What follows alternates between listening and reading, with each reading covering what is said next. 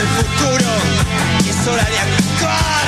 Nada ni nadie nos puede doblegar. Nada ni nadie nos puede doblegar. Nada ni nadie nos puede doblegar. Nada ni nadie nos puede doblegar. Nada ni nadie nos puede doblegar.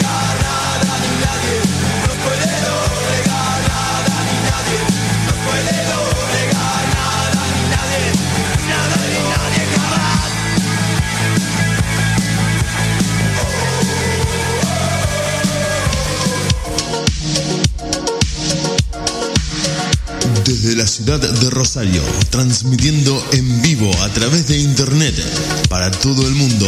Estás escuchando de FM, la banda de sonido de tu día.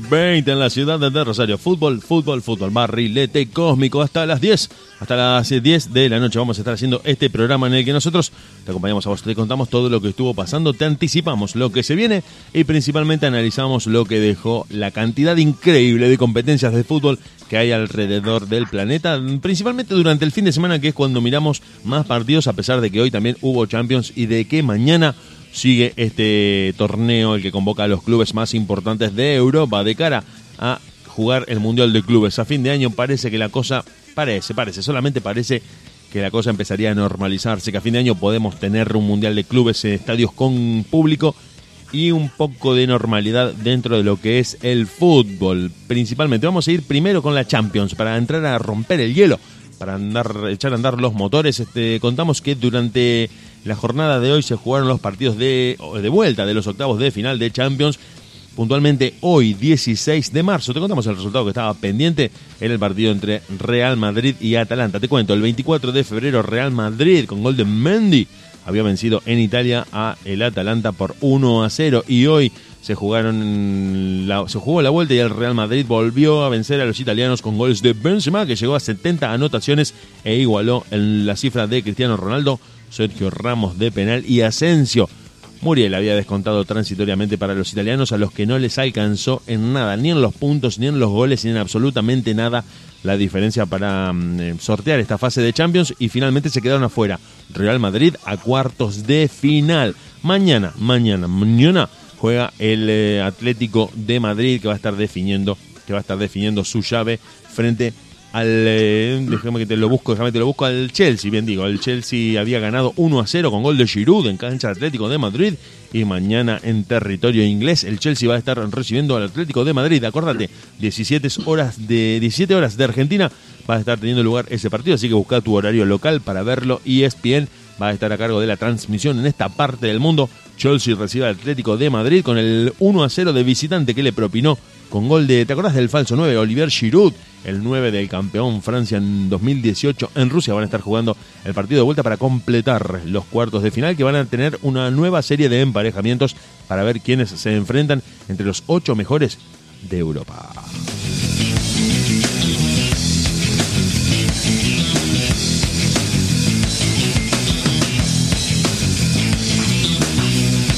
Y entre todo esto que está pasando en Champions League ya se está hablando de la posibilidad. Es una posibilidad, es un rumor, es una noticia que está dando vueltas. Nadie dijo que va a ser así, nadie dijo que es necesariamente lo que va a suceder, pero Cristiano Ronaldo viene, viene siendo criticado a partir de la eliminación muy temprana de Juventus a manos del Porto, a pesar de que Juventus ganó el partido, ganó 3 a 2 el partido en la vuelta, pero no le alcanzó por los goles de visitante.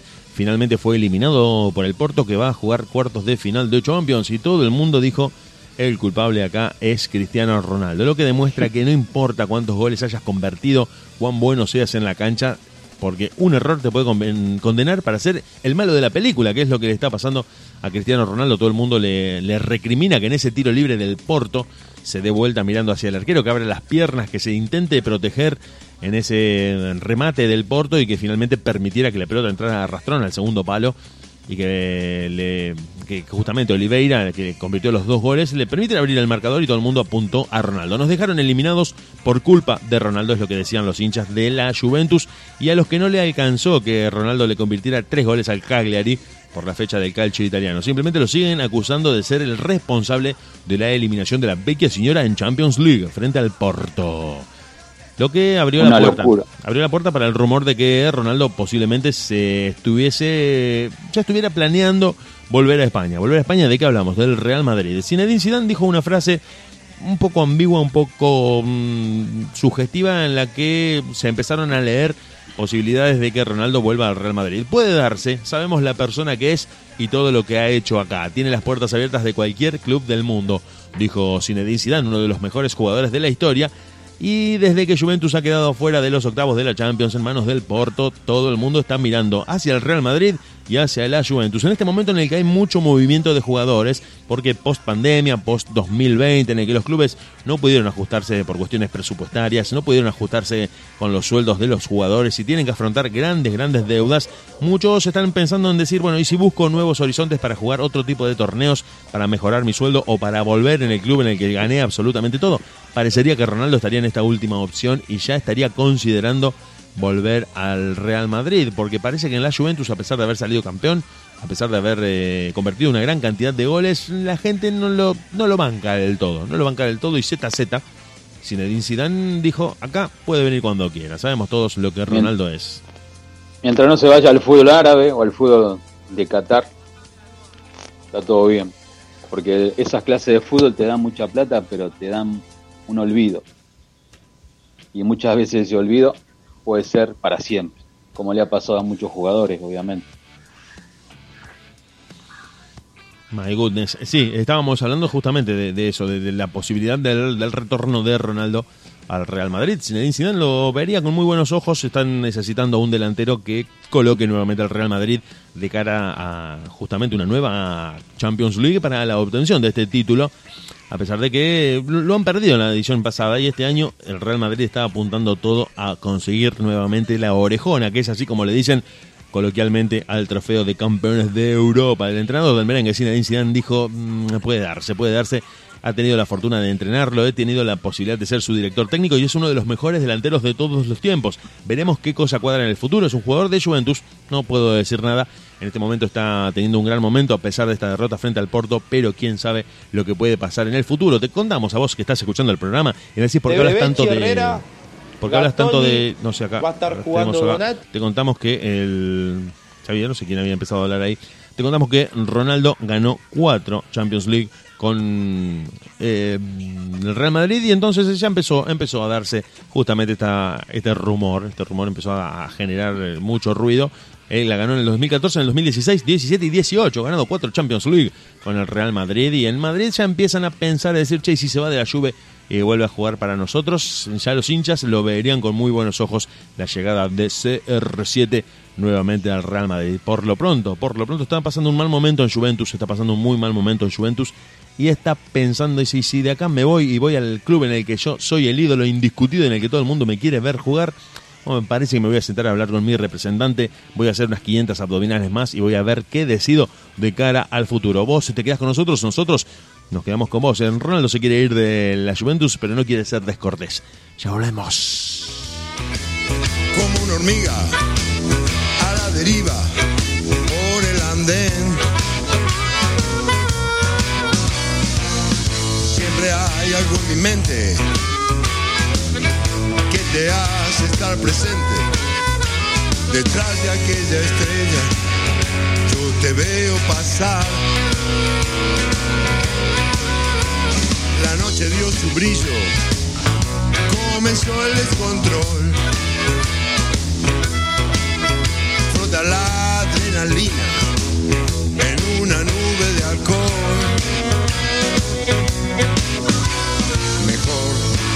Vamos a un hotel. Allí la pasaremos bien. Lo importante es estar juntos tú y yo.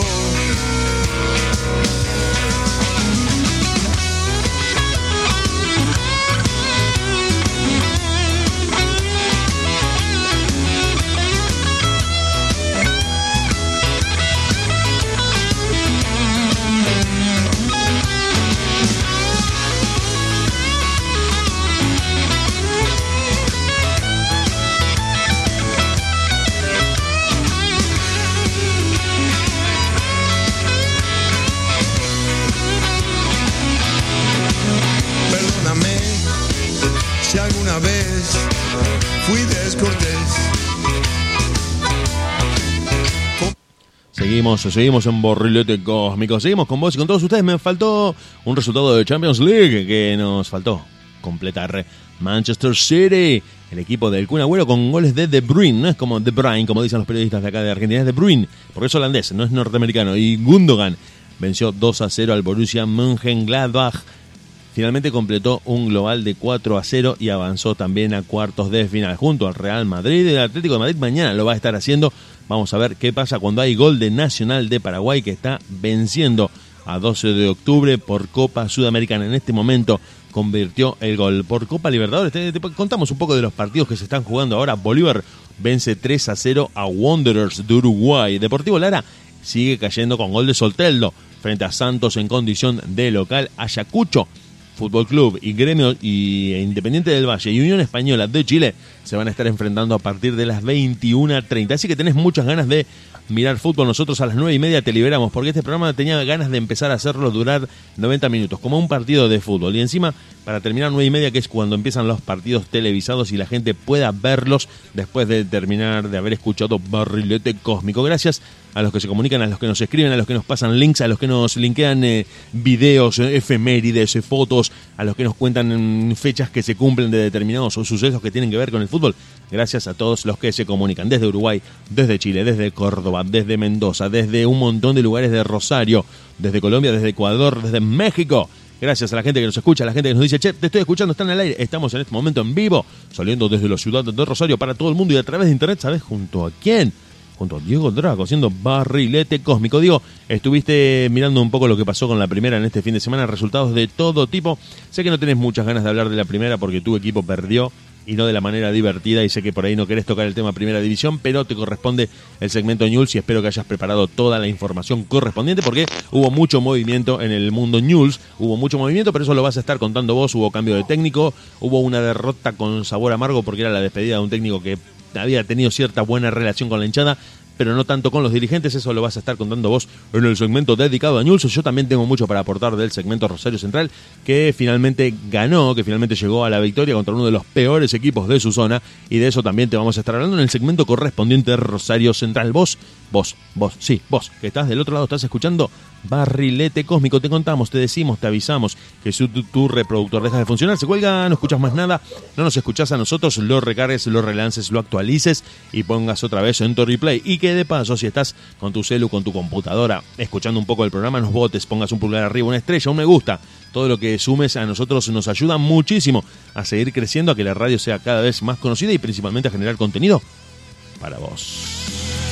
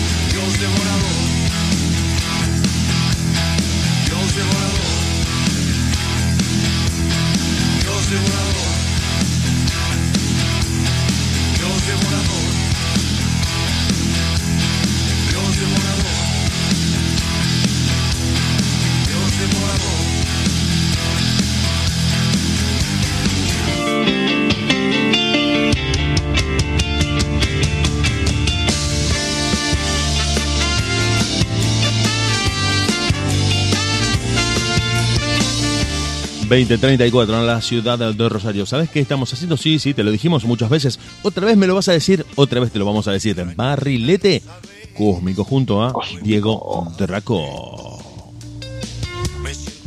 Dieguito. Preparados, Dieguito, preparados, Diego, para una noche maravillosa y ansioso para Creo- disfrutar una buena noche de fútbol. Creo que tanto vos como yo teníamos muchas ganas de hablar de fútbol, del tema Bilardo Menotti, de lo que pasó en la primera división. ¿Te gusta el campeonato de primera dividido en dos zonas? ¿Te gusta? ¿Te, te gusta que se juegue La verdad así? que no, Diego. ¿Te acordás como yo te dije hace como cuatro semanas atrás que yo prefiero toda la vida el apertura y el clausura?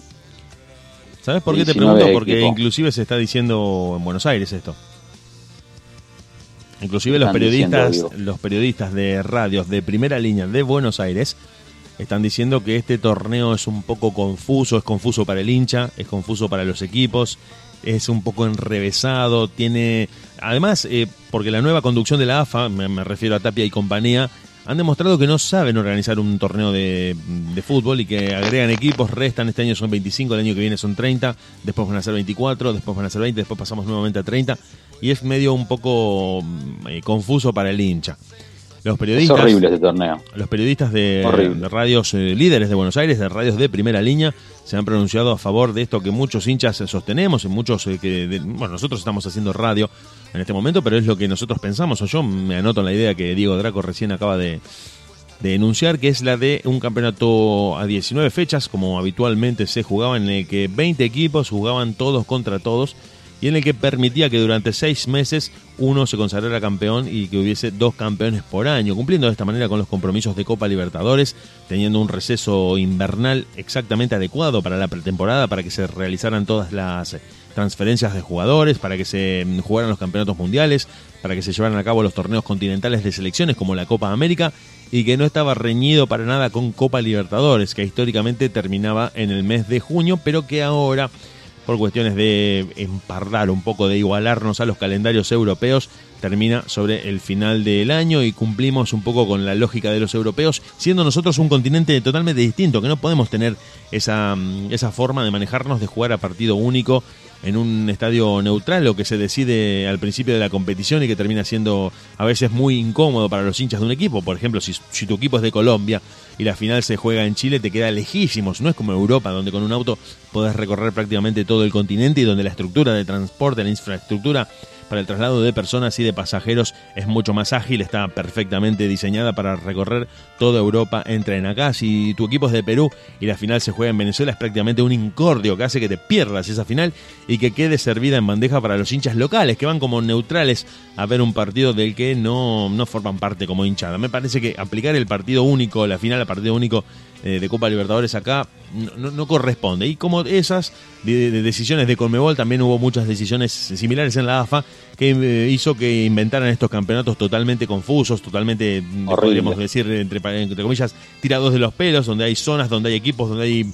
eh, fecha de clásicos, donde hay un campeonato sin clásicos, donde hay un campeonato sin descensos, donde todo se va resolviendo y se va emparchando sobre la marcha. Una cosa terrible, una improvisación increíble, inaceptable desde el punto de vista de los eh, organizadores de este torneo de la AFA, con el que no estamos para nada de acuerdo. Históricamente y desde que Grondona lo había decidido allá a principios de los años 90, finales de los 80, principios de los años 90, el apertura y el clausura habían demostrado que eran la mejor forma de mantener el interés de los hinchas, de permitir eh, que los campeonatos se animaran muy rápidamente en manos de un equipo que se hacía puntero, pero que no se ve que no pudieron tener continuidad porque después de Rondona empezó todo este desbarajuste de la dirigencia de AFA que no supo no supo ser eh, un digno sucesor todo este equipo de personas de lo que había hecho Julio Grondona con el que uno eh, puede puede estar en desacuerdo puede decir un montón de cosas de Grondona pero creo que como dirigente estos eh, dirigentes actuales hicieron que lo extrañáramos lograran lograron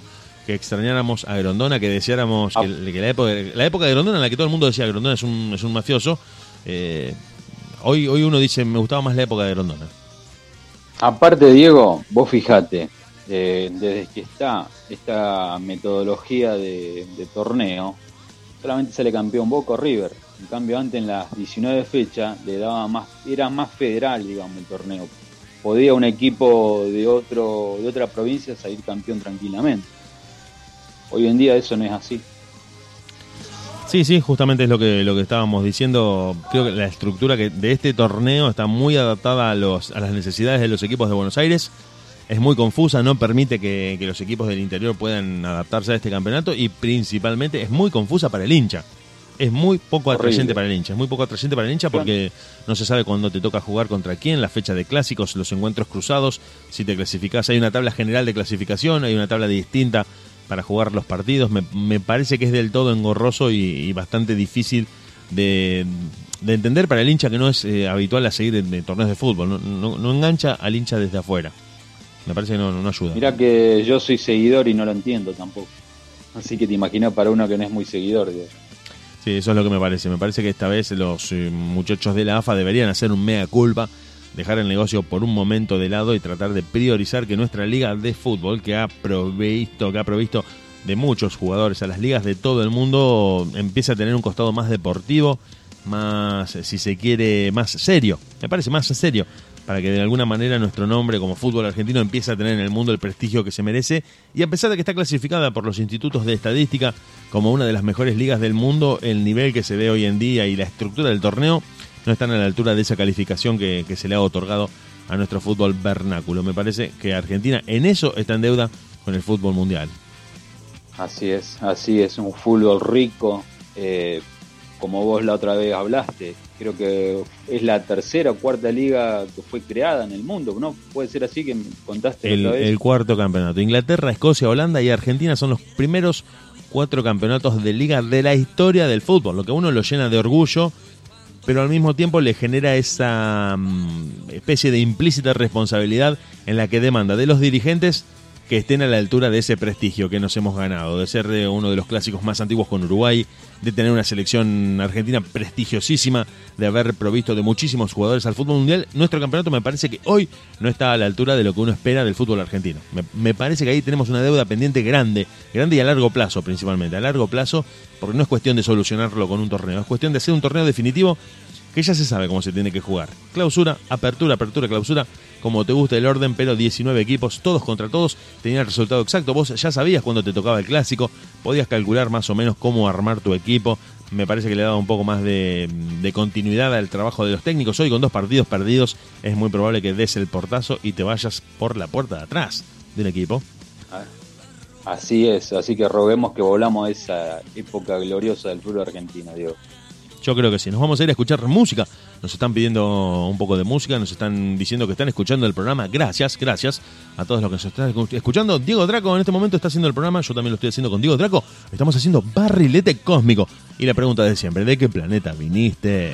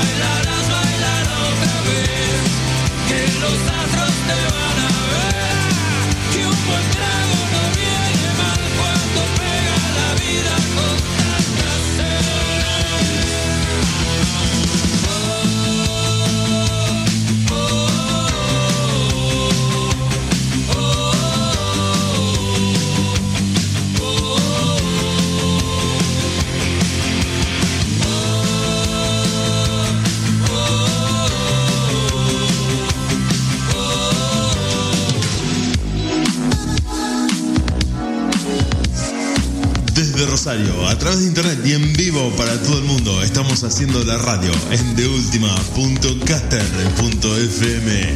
Quédate con nosotros, nosotros nos quedamos con vos.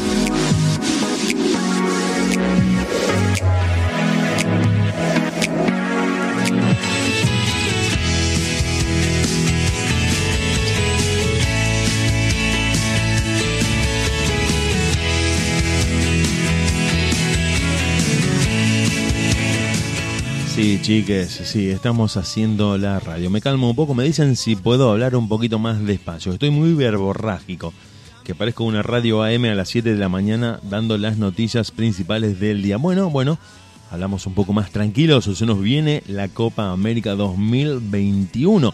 Vamos a ver qué pasa. Colombia y Argentina están en esta cruzada en la que el partido inaugural se va a jugar en nuestro país y en, la, en el que la final va a tener lugar en tierras colombianas hay algún que otro problema con esto del COVID-19 que ha dicho y ha puesto un poco en duda si este torneo se iba a llevar a cabo con público o no, pero parece que Conmebol dijo las entradas, los ingresos por aforos dependen muchísimo del éxito o del fracaso de este torneo. Draco, ¿qué pasó, Draco? Comentame un poquito cómo es el grupo de la Argentina, porque la verdad, Diego, eh, no me acuerdo del grupo que le tocó la Argentina. No sé si se sorteó, la verdad que no estoy al tanto. Muy bien, muy bien. Para hacer un programa de fútbol me parece perfecto. El grupo de, Copa América ya fue sorteado el año pasado, 2020. Se sorteó hace un tiempito.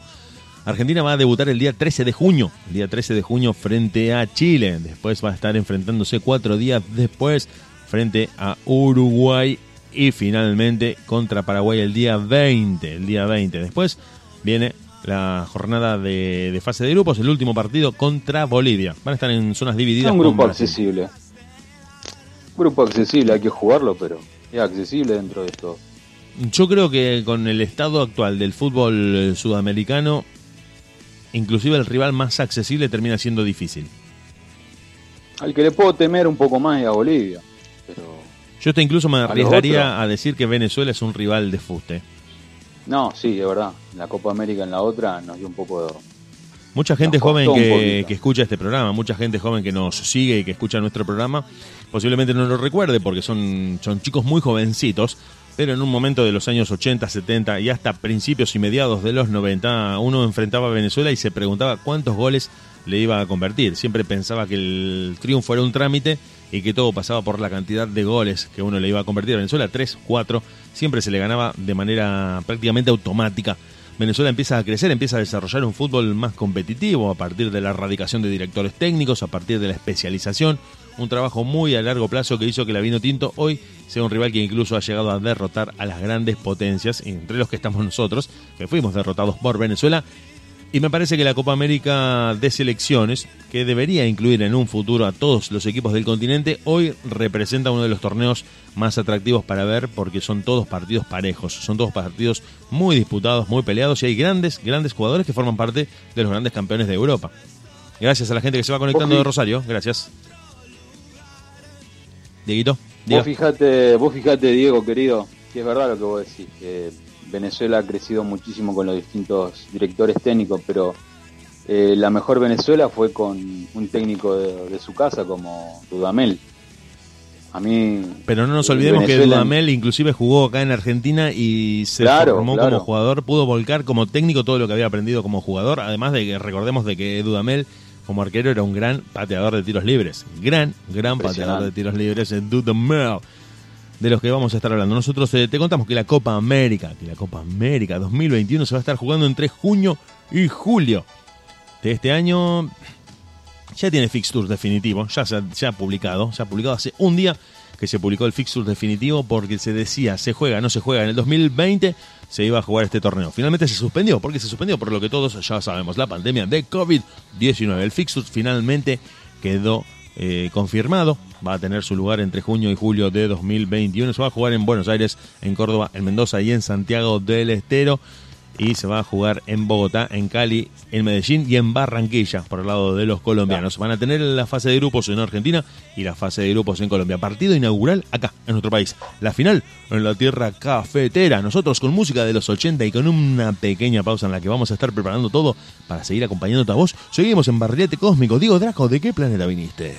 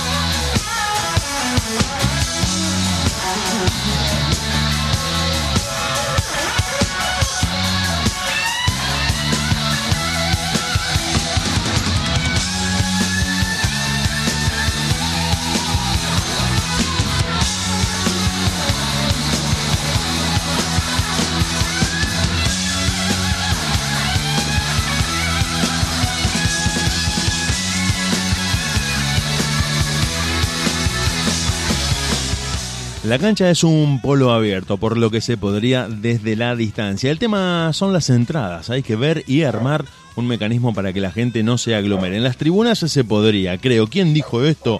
Horacio Rodríguez Larreta, que se refirió a los partidos con público, la posibilidad de que la gente vuelva a los estadios. Es un torneo de dimensión nacional, por lo que la decisión depende del Estado. El fútbol es nacional, por ende tiene que ser común entre todos, tirándole un centro a Alberto Fernández para que eh, le responda en esto que propuso la reta, porque dijo, son espacios abiertos. La cancha es un espacio abierto, desde la distancia social se podría llevar a cabo un encuentro con público. Hay que ver cuál sería el mecanismo para que la gente entre y salga de los estadios. Hay que tratar de evitar las concentraciones de gente. Lo de Super, Superclásico no puede volver a suceder. Un montón de gente reunida en las tribunas, como lo vimos este domingo y que parece que causó cierto malestar, cierto malestar porque la gente no respetó la distancia ni usó el barbijo en el Boca River. Un obstáculo para la vuelta del fútbol y que desde el Ministerio de Salud por estas horas se mostraron muy preocupados por la falta de cumplimiento de los protocolos. Recordemos que el COVID-19 depende muchísimo y en última instancia de la responsabilidad individual, chiques. Si no sos responsable, si no te pones el barbijo, si no, si no guardás la distancia social, si no te cuidás vos, ¿quién te puede cuidar desde tu casa? Tenés que cuidarte vos. Y si la gente no colabora, es muy poco probable que el fútbol con público vuelva en el corto plazo. Pero Rodríguez Larreta dijo que probablemente esto podría darse en el corto plazo si el gobierno a nivel nacional acuerda poner todo de sí para que esto suceda. Aunque las imágenes del último Boca River, con algunos hinchas, con algunos dirigentes, con algunos exjugadores dando vueltas por ahí, sin barbijo y sin distancia social, no ayudan a que todos trabajen en esa dirección. Es que es imposible, Diego, es imposible. ¿Por qué es imposible? ¿Por qué es imposible, Es que es Draco? Porque, Diego, nosotros, vos lo sabés muy bien, nosotros los argentinos vivimos el fútbol de una manera, eh, no sé, es algo impresionante, digamos. No sé cómo explicarte. Es como decirle a un, no sé, sé cómo explicarte. Yo me saco, meto un gol mi equipo, me saco el barbijo, que no importa, y más si le meto un gol a mi, a mi clásico rival. Digamos, para mí es imposible y para mí tendrían que seguir así como están. ¿Pero no crees que la posibilidad de crear burbujas en las que vos vayas con tu grupo de gente y te quedes en un Diego. sector aislado del estadio te permita disfrutar No, de un partido de fútbol? Vamos a suponer tu vos, vos, Diego. vamos a suponer vos, vos sos hincha de News. No, Vos Sí. vas, con, vas con tu gente, vas con, con tres o cuatro amigos, o tres o cuatro familiares, por decirlo de alguna manera. sí. ¿No te quedarías en tu burbuja? ¿Vos te pondrías a recorrer el no, estadio? No, no recorrer el estadio, pero yo qué sé, me cuelgo del alambrado, no sé. Sí, sí, sí, sí, es un punto. empezar, En eso, en eso está muy bueno lo que estás diciendo porque un recital de música o un encuentro o, o un espectáculo teatral, estoy pensando de estos eh, eventos al aire libre, tienen un público más estático, más eh, tranquilo, si se quiere, que, que guarda su lugar, que mantiene su, su posición física en un entorno cerrado o en un, en un espacio destinado para ese fin, pero en el fútbol, sí, como decís vos, uno se va hacia el alambrado a insultar al técnico, a putear a sus propios jugadores, a putear a los otros jugadores, a comerse Diego, un pancho Diego. de dorapa, sí.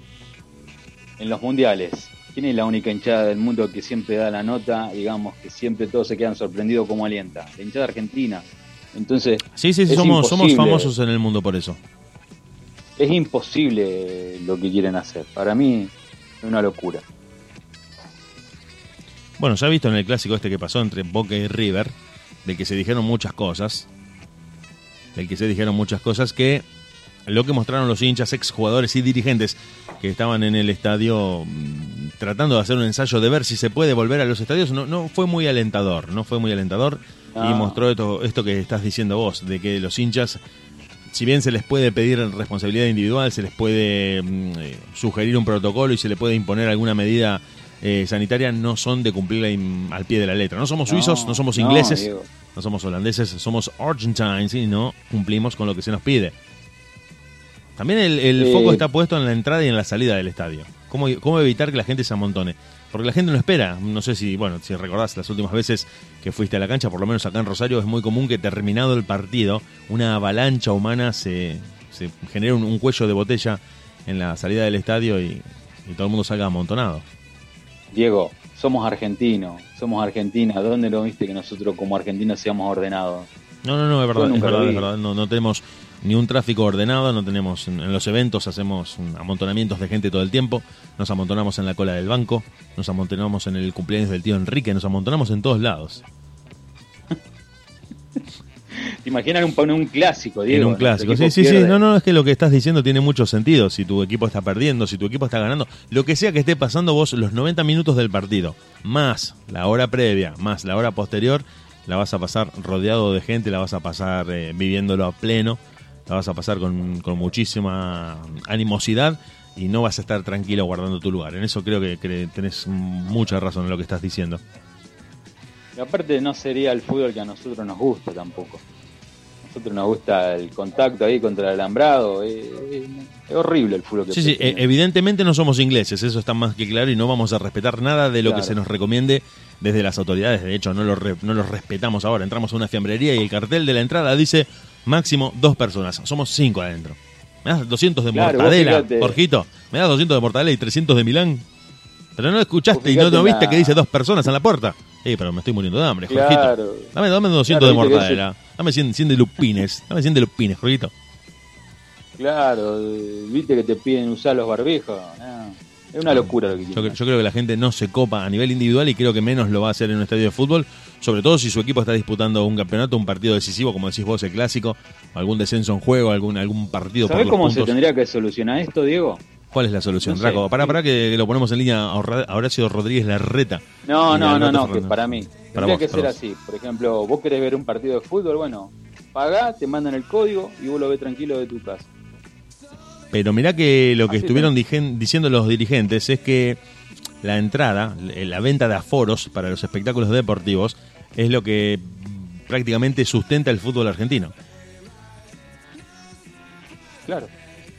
Es decir, si no venden entradas y lo venden por televisión, el monto sería muy inferior. De hecho, ya se están hablando de los precios, ya se está hablando de los precios que van a tener las entradas populares, que de populares no tienen nada, para los partidos de fútbol y rondan, entre los Hace un precio 800 y los 1000 pesos. 1000 pesos y 800 Hace un, pre- pesos. hace un precio, hace un precio inferior, un precio, un precio accesible que sabes que es accesible, pero te va a llegar mucho más gente Para verlo por televisión, me decís vos. por televisión o por tu celular o por, lo, por la tablet. Pero teniendo la estructura de conectividad que tenemos, me parece que eso tampoco es viable. La gente no, no mira los partidos por televisión. Por ejemplo, ¿quién va a ver un Arsenal Patronato? Seamos sinceros, que no se me enojan los hinchas de Arsenal ni de Patronato, pero dicen juega Arsenal Patronato el domingo a las 3 de la tarde, con 10 grados de Y un temperatura. futbolero como Después de los lo canelones. ¿Quién ve después de los canelones un domingo a las 3 de la tarde de invierno Arsenal Patronato, que juegan con suplentes? ¿Quién lo va a ver? No lo ve Voy ni yo. José Patronato. Sí, nosotros lo vemos, pero Voy con dos yo. espectadores, con dos espectadores no se puede vivir para ustedes que están pidiendo música. Para ustedes que se conectan en de última.caster.fm, estamos haciendo Barrilete Cósmico, un programa que nosotros armamos porque amamos incurablemente a Diego Armando Maradona, con Diego Draco, con Diego Sepp y con la música que piden ustedes, el cover de Palo Pandolfo, esta vez en las manos, o mejor dicho, en la gargantúa de Fernando Ruiz Díaz. Bantra. Ella vendrá. y las heridas que marcan mi cara secarán en su boca de agua. Siento que ella vendrá. Na, na, na.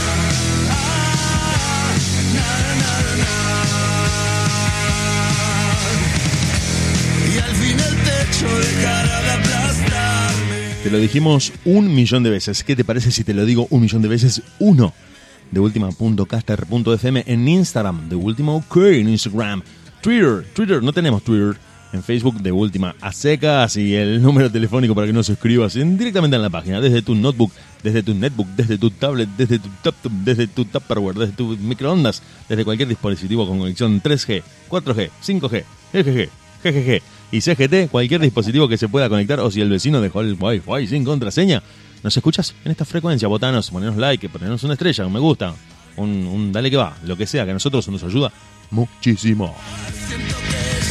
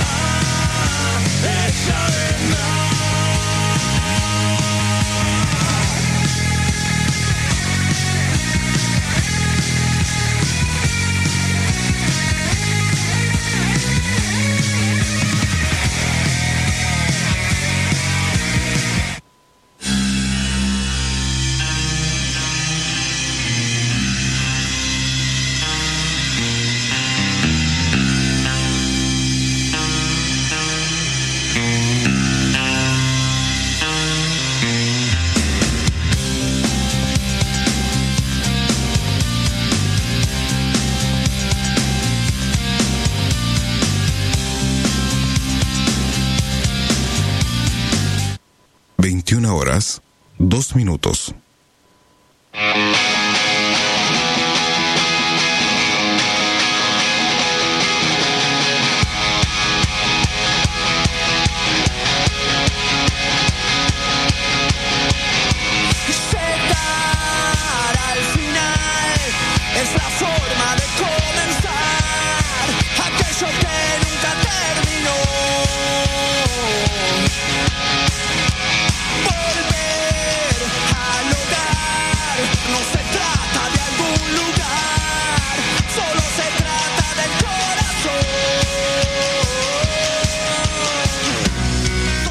Sí, sí, sí, dos minutos pasaron de la hora 21 en este, en este partido, en este programa que parece un partido de fútbol. Todavía seguimos 0 a 0, pero te estamos acompañando a vos que estás haciendo gimnasia, que estás lavando los platos, que estás sirviendo cogotes de pollo, que estás escuchando la radio, que estás eh, acomodando las medias por color, que estás buscando un, un soquete que te quedó abajo de la cama, que estás escuchando la radio mientras le cambias el cuerito al baño, mientras metes la sopapa en el inodoro para lo que sea que estés haciendo, la radio de fondo. Digo, Draco, digo, Draco, lo veo, te veo concentrado, Draco, te veo, te veo paticonfuso, No, te veo estoy, estoy- meditabundo. estoy pensando, estoy pensando en, el, en lo que voy a hablar en el informe de Newells y bueno, después si se, si podemos hoy, lo que vamos a hablar en, en esa rivalidad futbolística entre Menotti y Bilardo. ¿Qué te parece si vamos a los segmentos de los equipos rosarinos? ¿Qué te parece si vamos a los segmentos de los equipos rosarinos? Dale, Diego. Tiramos esa data y después nos agarramos de las mechas, las mechas rubias que tenemos, y hablamos de Bilardo y de Menotti, de Menotti, de Bilardo. Me cuelgo del travesaño, atravieso un colectivo en el arco o directamente salgo a buscar el partido. ¿Qué es lo que hay que hacer? Bueno, eso lo vamos a estar chorlando contigo, Draco. Principalmente para hacerte compañía a vos. Y vos me decís, pero si ustedes no saben nada de fútbol, como cualquier periodista.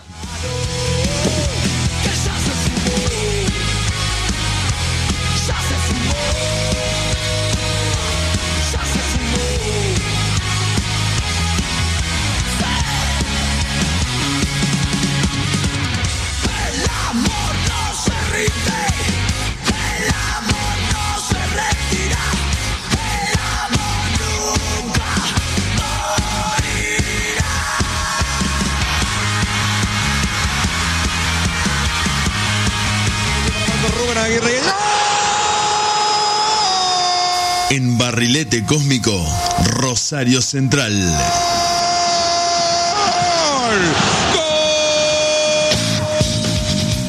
Me toca a mí hablar de Rosario Central, victoria por 2 a 1 frente a Arsenal con sabor amargo porque Lucas Albertengo descontó en el último minuto y puso las cosas un poco ahí al borde del empate de un Central que terminó pidiendo la hora, sufriendo y que penó muchísimo para tratar de encontrar el juego a pesar de las muy buenas actuaciones de Ferreira, de Rabuñal que debutaba y de Damián Martínez. A pesar de todo eso el equipo no dio seguridad no dio sensación de un juego aceitado y siguen mirando al Kili González de reojo, tratando de ver si los triunfos lo van a mantener en el cargo o si es hora de buscar a un director técnico. Te lo recordamos, si nos estás escuchando desde otro país, como la gente de Colombia, a la que le mandamos un saludo grande, a la gente de Ecuador, que siempre, siempre, siempre están del otro lado, les contamos que acá en Argentina, si perdés dos partidos seguidos, es muy probable que te vayas, que tengas que dejar el cargo a pesar de haber ganado partidos importantes. Si perdés dos o tres partidos seguidos, es muy probable que la renuncia empiece a sobrevolar tu cabeza. Así que el Kili González Cristian El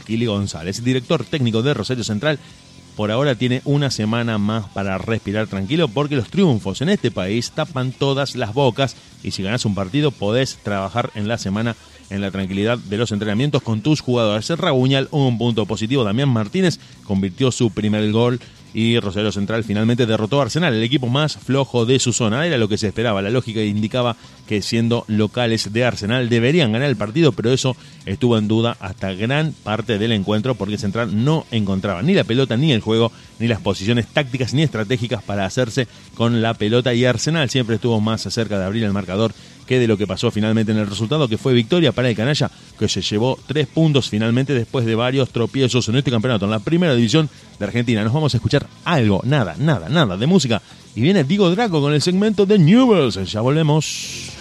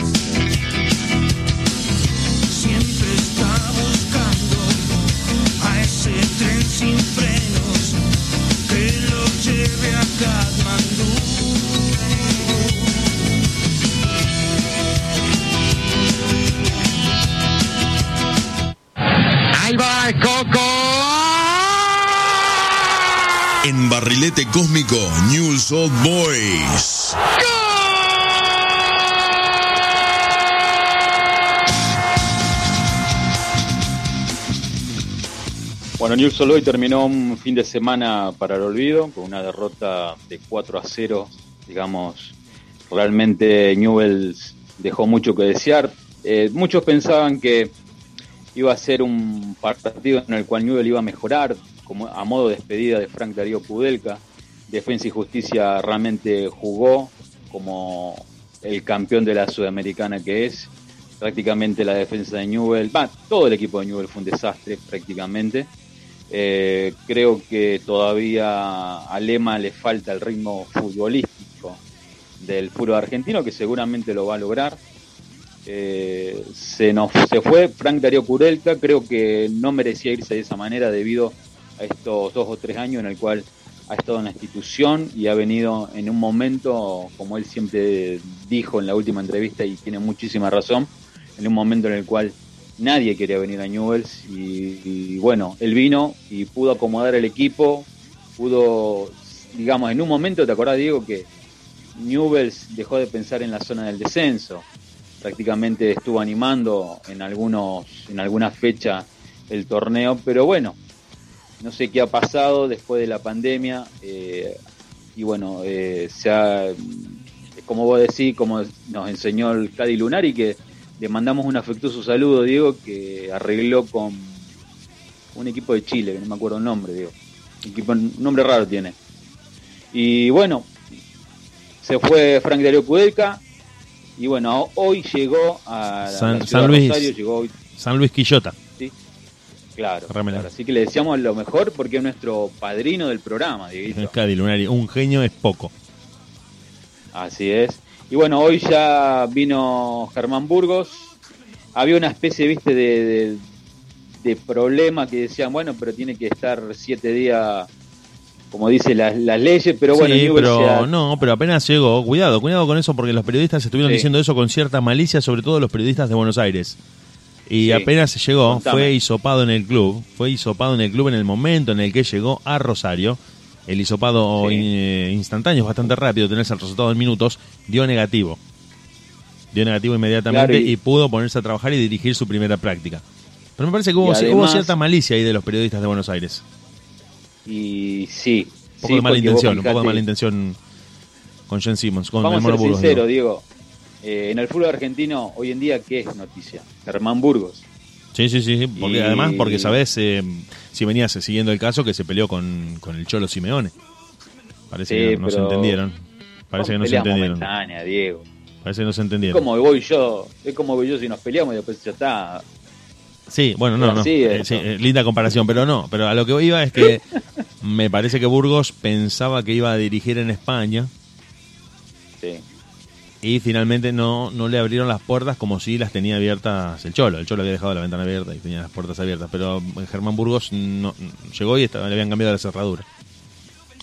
Claro. Y bueno, ya se presentó acá junto con su cuerpo técnico, digamos, tenemos un, ayudante de campo, eh, eh, Hernán de la Morena, y tenemos al señor Puerta, dos españoles. Eh, eh, Puerta va a ser el, pa- el preparador físico. Hablando justamente de las puertas abiertas. Ya, ya, ya- Bueno, y, y bueno, esperemos que le vaya bien. Vinieron hoy, estuvieron viendo las instalaciones del club, le gustó y bueno, ya dirigió su primera práctica. Tenemos esa inquietud a ver cómo va a parar el equipo. eh, y, bueno, Debuta este viernes, ya no hay tiempo. Mirá el fútbol argentino, la velocidad a la que se vive. Que este viernes a las 19 ya debuta News contra Unión de Santa Fe en condición de local esta vez. Van a jugar en el Parque de, la Independencia recibiendo de Independencia. a Unión con ya con Germán Burgos, el ex cantante de rock en otro momento, ex arquero de River y de Ferro, en el banco de suplentes, dirigiendo los destinos del Club del Parque. Así que cuidado ahí, cuidado ahí, ¿no? Es una apuesta, una apuesta arriesgada, pero bueno, eh, él es, como siempre se confiesa, él siempre dice que Bielsa es la universidad para todos los, los directores técnicos. Y él se confiesa un gran admirador de Bielsa, así que bueno, esperemos que, que les hagan bien las cosas por el bien de Newells y obviamente para que pueda crecer él y el fútbol argentino. Y por el bien de Burgos también, que es un tipo muy querido en el ambiente del fútbol y en el ambiente del rock. A pesar que, de que cantando era un gran arquero, la gente en el rock lo quiere mucho. Ahora yo me pregunto, ahora yo me pregunto, Diego, eh, ¿qué tiene distinto el fútbol español al fútbol argentino? Porque él viene, está bien, él conoce nuestro fútbol argentino, pero él viene de un fútbol español que dentro de todo son más caballerosos, digamos. Acá no, digamos. Mi inquietud es, y mi preocupación, qué planteo táctico va, va a utilizar acá en Newell's. Esa es mi preocupación. Bueno, dejamos esa pregunta colgando, dejamos esa pregunta abierta y cuando volvemos, porque vamos a tener 30 segundos de pausa, te cuento la diferencia entre el fútbol de Argentina y el fútbol español. Bonadeo, ya volvemos. Vamos.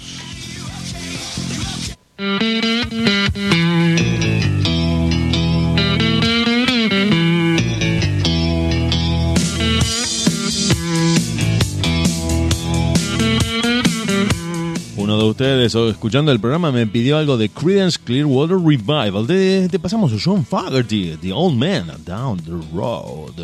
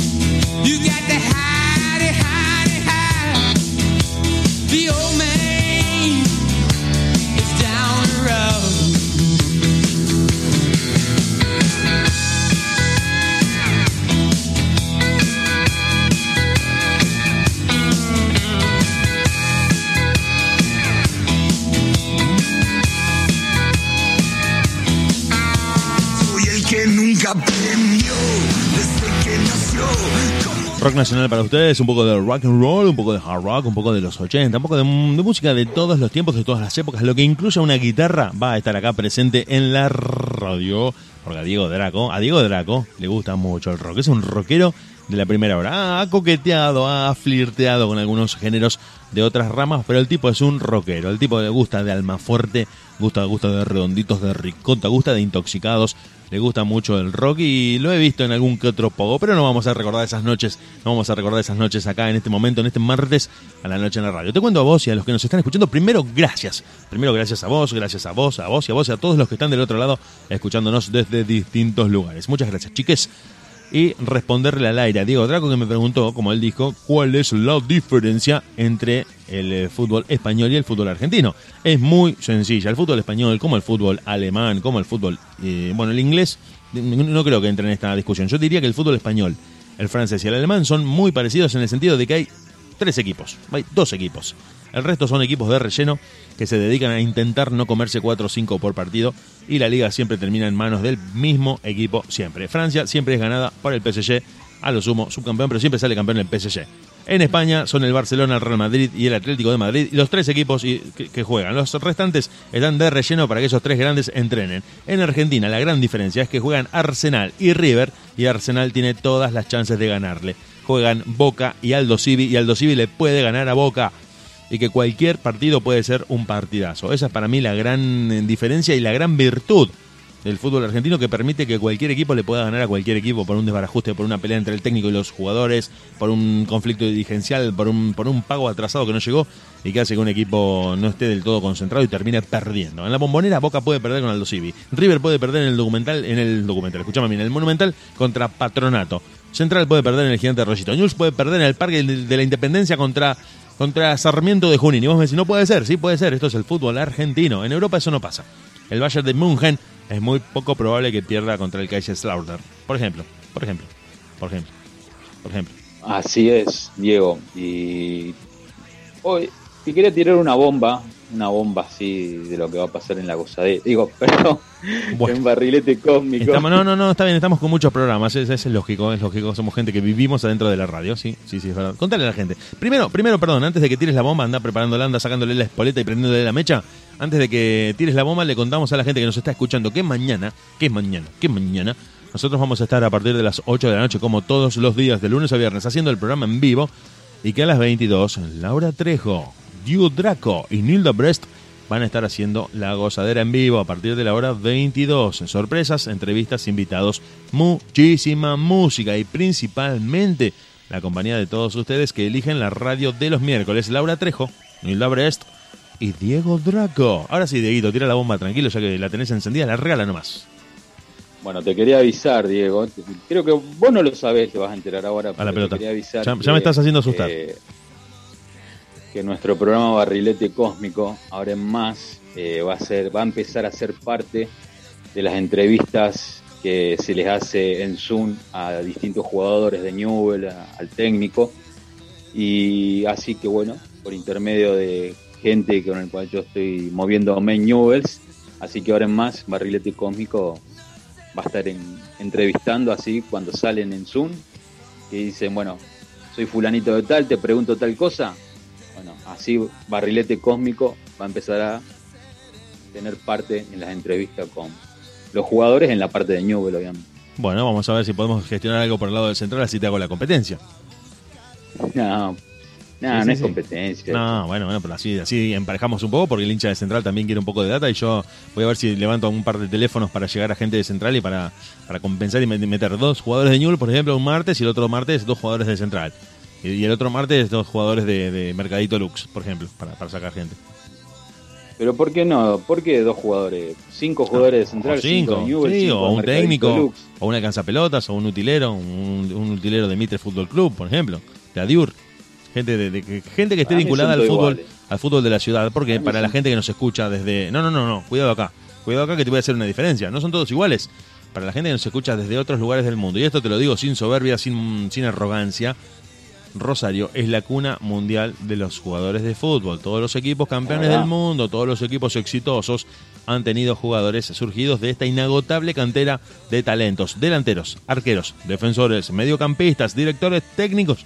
Todos han triunfado en todo el planeta, saliendo desde acá, desde una ciudad en la que el fútbol se respira a un ritmo que inclusive esto sé que me están escuchando mm, gente de Buenos Aires, se nos está escuchando y no van a estar de acuerdo con esto que te digo, pero el verdadero superclásico argentino y uno de los mejores, si no el mejor clásico del mundo, es el que juegan Newell's y Central, Central y Newell's. Me van a decir, ¿pero qué te crees si sos de-?" Pero, pero para que te explico a vos que me estás escuchando. Es un, es un clásico que hace que la ciudad se paralice. Todos los clásicos paralizan a la ciudad. No, no. En este caso, acá no se puede directamente caminar por la calle, no se puede pensar en otra cosa que no sea el clásico. Se respira fútbol, se vive pensando cuando empieza el campeonato, cuándo llega el clásico, cuál es la fecha del partido en el que nos enfrentamos frente al rival de toda la vida. Y otra cosa si que perdés no sucede acá. Y si per- no, si perdés No es la tragedia personal de tu vida. Es la tragedia No personal de tu por vida. una semana. Exactamente, exactamente. Y otra cosa que también queremos contarle a la gente que por ahí no conoce Rosario, que no ha estado acá y que no sabe cómo se vive el fútbol en nuestra queridísima ciudad, es que ningún jugador que haya jugado en Rosario Central o que haya jugado en Newell's puede cruzar de vereda porque directamente lo van a esperar en la puerta para decirle, pero vos estás completamente crazy. Por ejemplo, mira el caso que se dio ahora con la vuelta de Jonathan Maidana a River, que es un jugador que ganó varios títulos, no uno, varios títulos con Boca, y que finalmente terminó ganando varios títulos más con River y ahora volvió como referente de River, pero que tiene un pasado en Boca, siendo parte de ese equipo campeón del Coco Basile. Cosa que acá sería totalmente inconcebible que si hacemos la lista de jugadores que han vestido la camiseta de River y de Boca podríamos prácticamente contar 100 de memoria. Si investigamos los libros nos daría mucho más. Y de Central y de News son solamente muy, creo que no llega ni a 10 la lista de jugadores que en un muy lejano pasado vistieron la, la camiseta de ambos clubes, que creo que el último, si no me, no me estoy equivocando, es el Colorado Killer. Creo que Daniel Killer fue el último que, que jugó para los dos, me parece. Los demás, ya sabiendo que jugaron en Central o jugaron en News, ya no pueden pisar la vereda de enfrente. Esta canción es para Diego Draco. Te dije que era rockero, pero también le gusta un poco de hip hop, un poco de la música urbana, un poco de la música mexicana. Molotov, give me the power.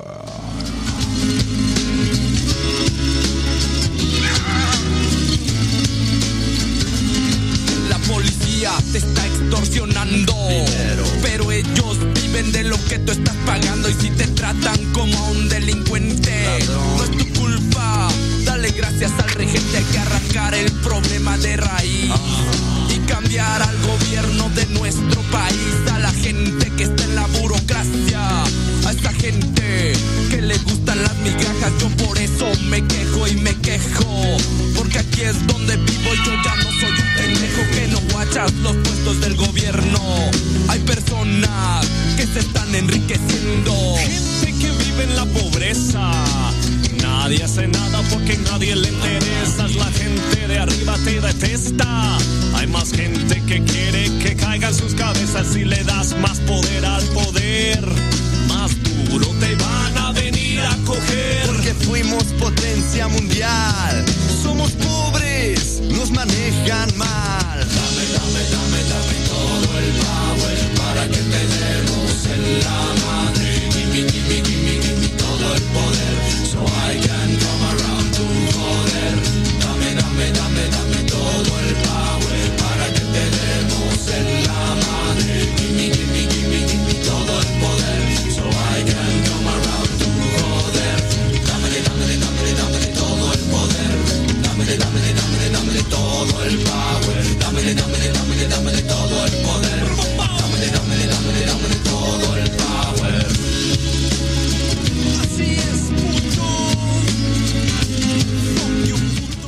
nosotros estamos en la radio. Me voy a preparar una damajuana de agua caliente para seguir tomando mate junto a Diego Draco.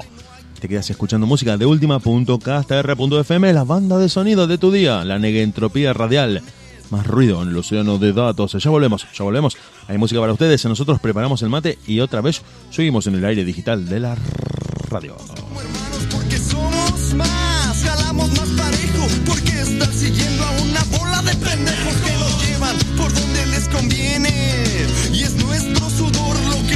mantiene los mantiene.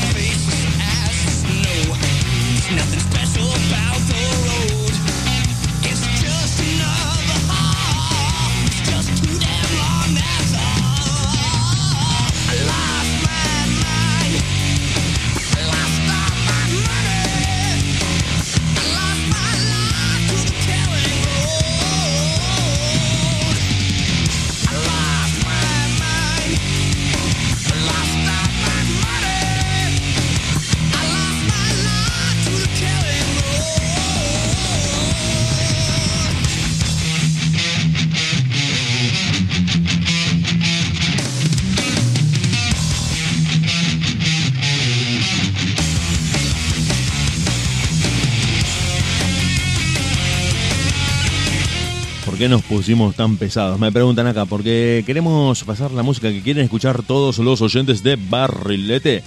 Fucking cósmico. Estamos con Diego Draco. Diego Sepp. Diego Maradona es el inspirador de este programa. Un exceso ya casi tóxico de Diegos en el martes a la noche de la radio. Nosotros 120 minutos, 2 horas, hasta las 10, hasta las 22, hasta las 10 pm. Para los que nos escuchan desde Buenos Aires, desde Córdoba, desde Rosario, desde Ecuador, desde Colombia, desde Uruguay, desde cualquier lugar, a un clic de distancia, con conexión de datos, con Wi-Fi, con cualquier dispositivo electrónico que se pueda conectar a la red de redes. Vos no se escuchás. Nosotros volvemos.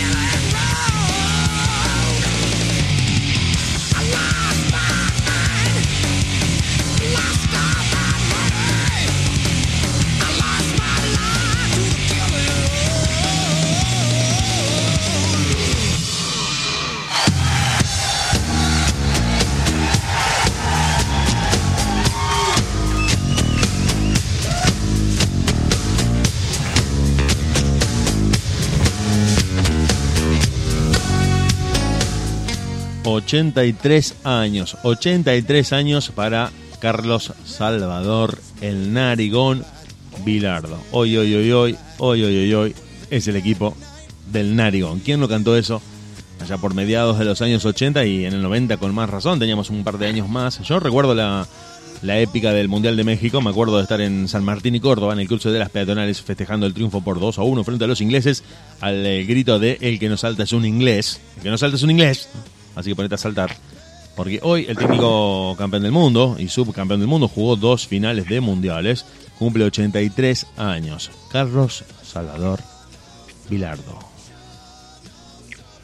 Impresionante, es un técnico, para mí revolucionó el fútbol argentino. ¿En qué Eh, sentido, ¿En qué sentido? ¿En qué sentido lo revolucionó? ¿Por qué? ¿Por qué decís eso? ¿Por qué lo revolucionó? ¿Por qué lo hizo completamente distinto de cómo era?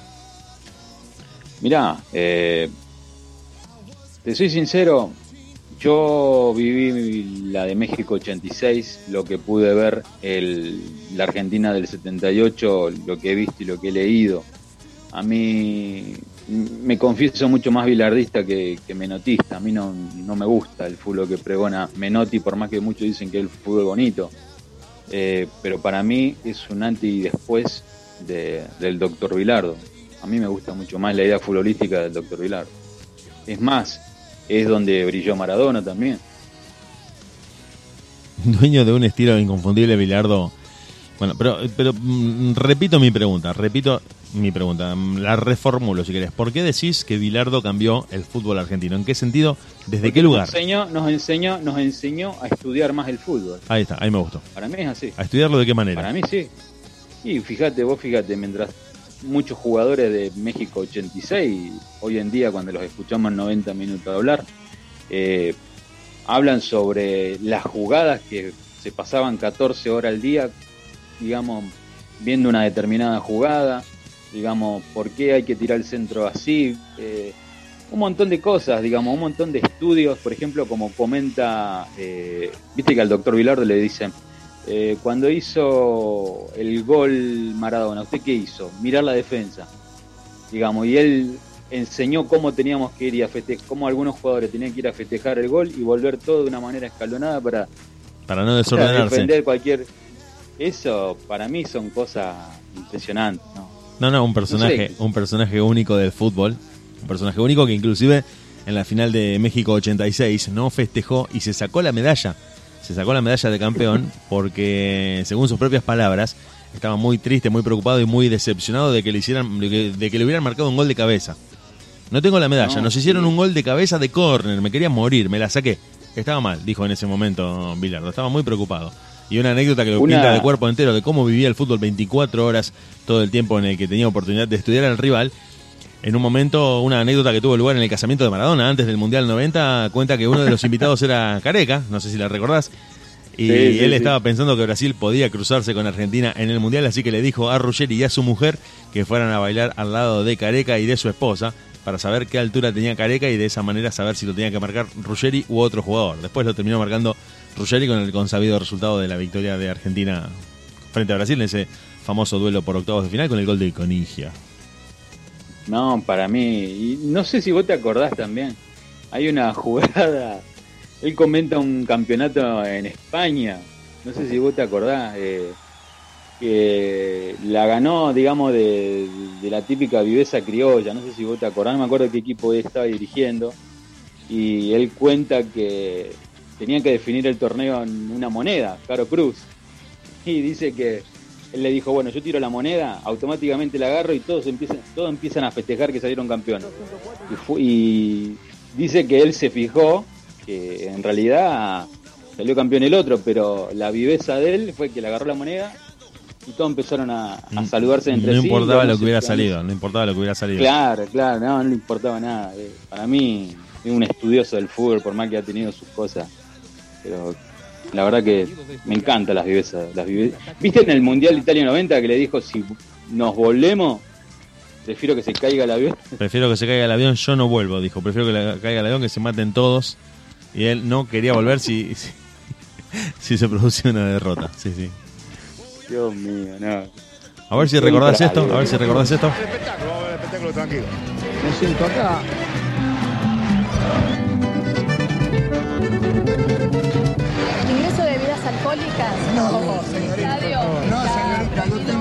Tengo, tengo con el 50 código años de cancha. No tiene bebida alcohólica, señorita, tiene Gatorade.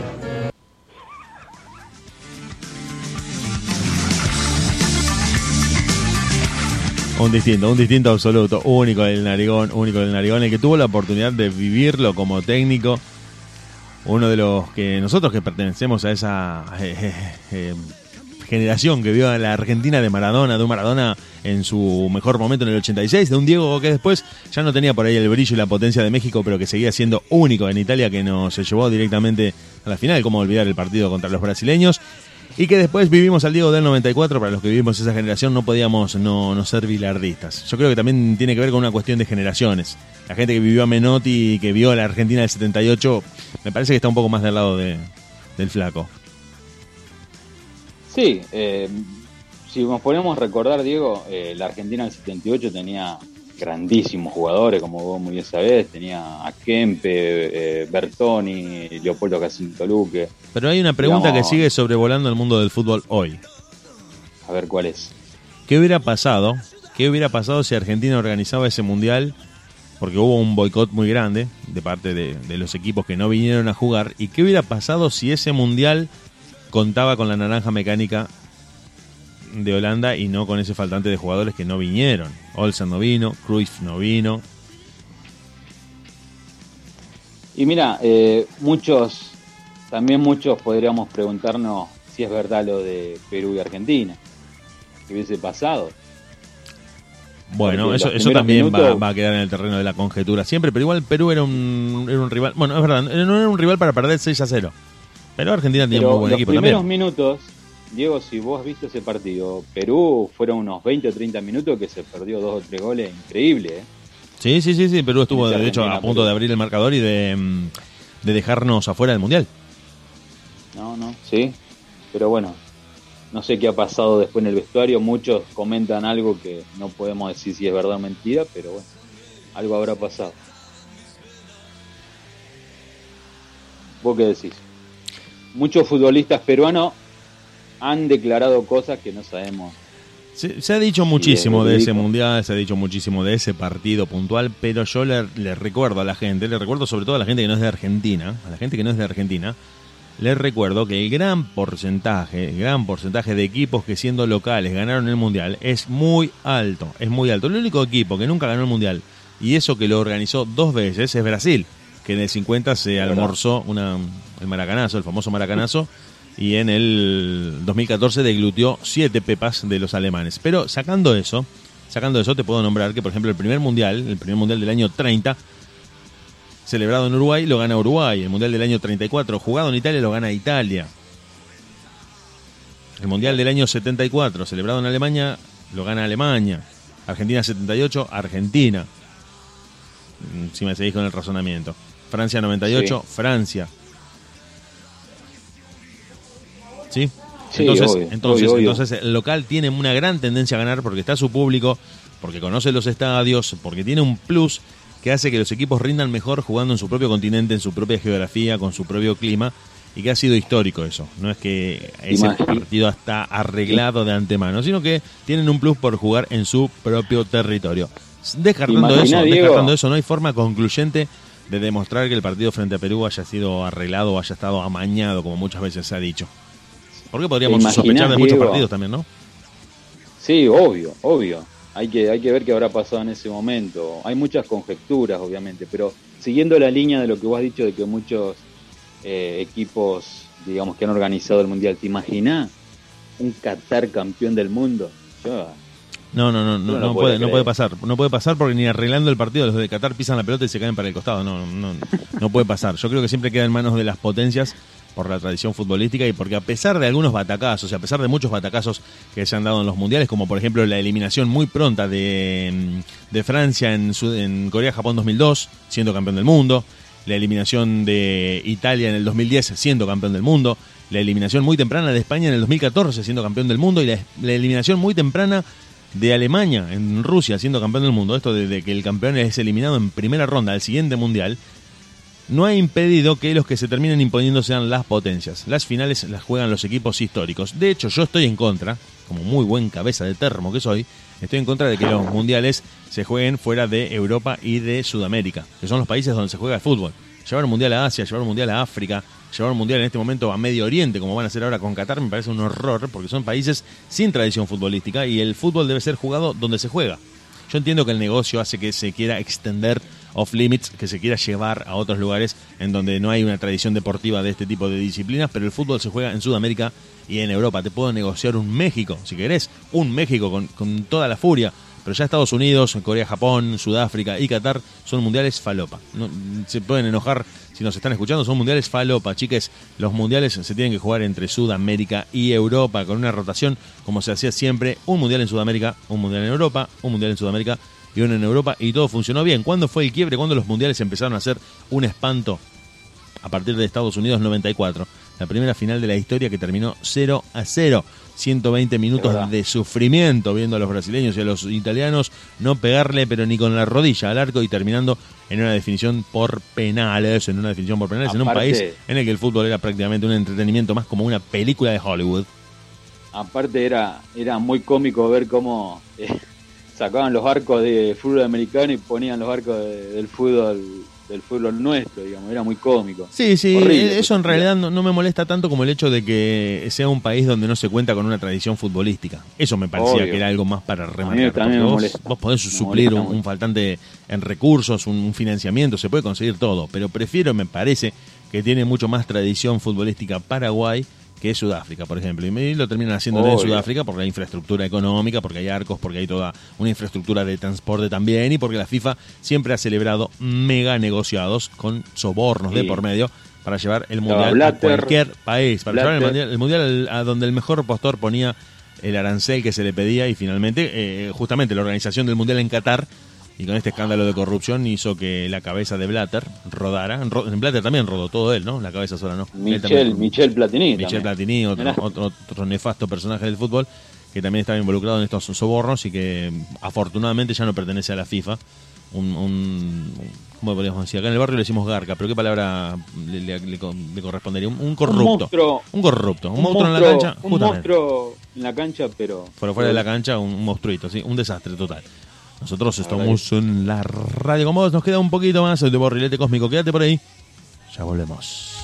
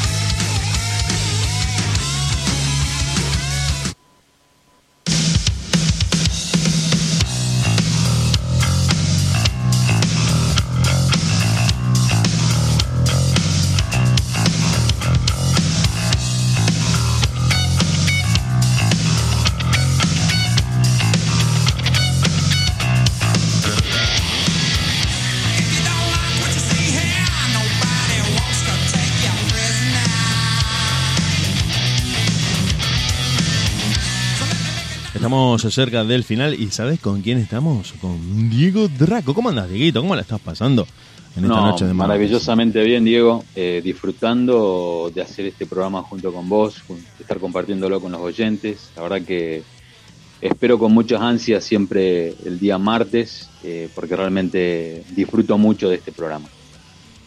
En, en una noche bilardista. Sí, creo que coincidimos los dos. Pero Yo creo que es una cuestión generacional, como te decía. Muchos te van a decir, no, yo vi a Menotti, vi al mejor Menotti, vi al mejor equipo de Menotti, y posiblemente no les guste el estilo de Bilardo porque es muy demasiado eh, amarrete, como se dice habitualmente, demasiado conservador, demasiado de cuidar el cero en el arco propio. Y Menotti es más de mm, priorizar la calidad técnica de los jugadores. Vos sabés que el otro día hablando con un conocido que a él le gusta mucho más el fútbol de Menotti, eh, yo más o menos le, le explicaba lo mío, porque a mí me gusta el fútbol de Bilardo, y él me dice, me dijo, esta- me dijo estas textuales palabras. Dice, Menotti ganó dos campeonatos del mundo. Así nomás me dijo. Y porque obviamente ganó el 78 Y el y en el 79. 79, claro, con, la con el campeonato juvenil en Japón. ¿Cierto? ¿Vos te, te quedás solamente con los números? Eh, Porque- porque no, esa- pero creo que es fundamental también. Bueno, pero eso que está diciendo tu este, este amigo que te hacía ese comentario tiene que ver solamente con los números. Sí, creo que en realidad vale todo, digamos, porque vos fíjate, creo que en ese campeonato fue una de las delanteras más goleadoras, digamos. Eh, fue, un- fue una selección argentina juvenil muy muy vistosa la de la Sí, de sí, evidentemente. Obviamente- Estaba con Diego Maradona, no, no podemos no decir eso. Estaba Ramón Díaz que surgía en ese momento como delantero. Es medio difícil la comparación porque han compartido muchos jugadores bajo su dirección técnica. Y también recordemos que Bilardo jugó dos mundiales de mayores y en los dos fue finalista. Claro, claro, claro. También Pero bueno. recordemos que Bilardo eh, fue campeón fuera de su país. Lo cual también es muy difícil. Sí, sí, sí. Estuvo en el fútbol colombiano, eh, haciendo muy, muy buen campeonato. Estuvo en Pero, pero más allá de la parte estadística, olvídate de los números. Vamos a correr los números de un costado porque uno, uno busca en Wikipedia y tiene ahí toda la data de qué ganó uno, qué ganó el otro, qué perdió, dónde jugó, qué no jugó. Mi pregunta es, mi pregunta, y viene por acá la cosa. mm, Yo siento que es una discusión, la de Bilardo Menotti, Menotti Bilardo, que ha quedado un poco, un poco antigua. Un poco antigua a partir de una revolución que se da en el fútbol a principios de los años 2000, principalmente de la mano de técnicos como, para mí, uno de los mejores de la historia, Mourinho, sería el, el- el heredero natural de Bilardo, y Guardiola, que sería el heredero natural de Menotti, si estás de acuerdo. Sí, sí, sí. Sí, sí, totalmente. Y creo que no son estilos eh, opuestos, sino que los dos han sabido tomar lo mejor de Bilardo y tomar lo mejor de Menotti. Y si bien Mourinho cuida el cero en el arco propio, también hace jugar a la parte ofensiva del equipo. Y Guardiola, bueno, cuida, cuida un poco menos, por ahí si se quiere, el arco propio y hace jugar mucho más. Y le pone el énfasis a los jugadores que tiene adelante. Ambos han tenido grandes triunfos y han tenido estrepitosas derrotas. Los dos, Mourinho y Guardiola. Han sido grandes campeones, han ganado copas de campeones de, de- de Europa y han perdido de manera irremediable en sus equipos. Pero creo que son hoy los dos grandes estilos. Mourinho, Mourinho Simeone, si querés. Guardiola, Guardiola, Guardiola Klopp. Me gustaría hacer, hacer esa, esa comparación. Guardiola Klopp por un lado, y, o esa escuela, y Mourinho Simeone, si te gusta. Sí, Simeone más, eh, más adaptado, obviamente, a ese fútbol que mamó de- desde la selección juvenil con, con obviamente. Sí, sí, pero para mí, te vuelvo a repetir, el fútbol se transformó de una manera en la que la escuela de Bilardo y la de Menotti pertenecen a un fútbol que hoy ya no existe. Yo creo que hoy si solamente te limitas a defenderte, es muy probable que, que termines perdiendo de manera irremediable. Puede ser, pero creo que creo que si algún si el técnico se toma su tiempo de, de observar bien tu el próximo rival que te va a tocar, obviamente que podés perder, pero es distinto, digamos, digamos. Yo pienso de esa manera. Hoy en día ningún técnico se pone a, a ver, a tomarse el tiempo que se tomaba, obviamente eran otros tiempos. ¿Tuviste, tuviste la oportunidad, tuviste la oportunidad de ver la serie entre mm, Barcelona y el PSG? Estuve oportunidad de verlo un ratito, pero sí, lo vi. ¿Pero viste los dos partidos o viste solamente uno? Uno. Uno. Porque el PSG lo que hace es jugarle muy bien, muy bien de visitante al Barcelona, lo derrota de manera totalmente concluyente, con un Kylian Mbappé absolutamente en llamas, absolutamente en llamas, intenible, imposible de marcar. Le gana 4 a 1 en el Camp Nou, Ah, desplegando un fútbol prácticamente que lo puso al, al PSG y a, Mbappé en particular en el ojo de todo el mundo, pero que, pero que, y acá te lo quiero decir, juega un partido completamente distinto de local, esperando al Barcelona, esperándolo jugando prácticamente con los 11 jugadores en su campo. De hecho, el partido se pone 1 a 0 a favor del Barcelona y después el PSG lo empata, pero dando una imagen de equipo defensivo, de equipo contragolpeador, de un equipo que parecía prácticamente con otro técnico, con otro, mm, con otro aspecto que era muy distinto al que había ganado 4 a 1 una semana atrás en el Camp Nou. Lo que me lleva a concluir, para redondear esto que estoy diciendo, de que vos tenés que alternar ser extremadamente ofensivo cuando el partido lo requiere y cuidarte y defender y no arriesgar ni lo físico ni lo táctico cuando el partido así lo solicita. Porque el equipo nervioso, el equipo que tenía que buscar los goles, el equipo que tenía que, que torcer el resultado, era el Barcelona, el que estaba obligado a ir a buscar el partido. Y encima lo abrió con un gol de penal. No lo abrió con un gol de jugada. No, para le planteó muy bien el, el PSG, la verdad que impresionante. Me gustó. Bien, vamos a escuchar un poquito de música y volvemos para el cierre.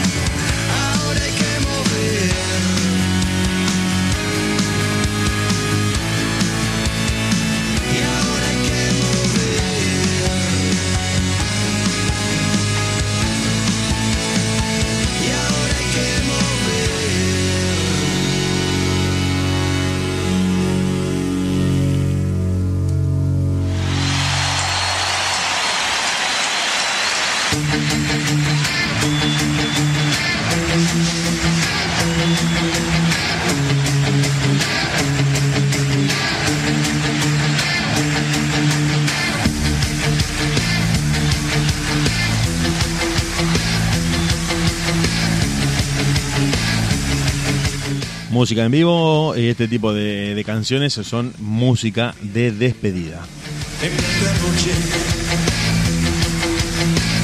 En la noche de martes y a 5 minutos de las 10, nosotros estamos terminando esta edición de Barrilete Cósmico junto a Diego Draco. Una noche de cristal que se hace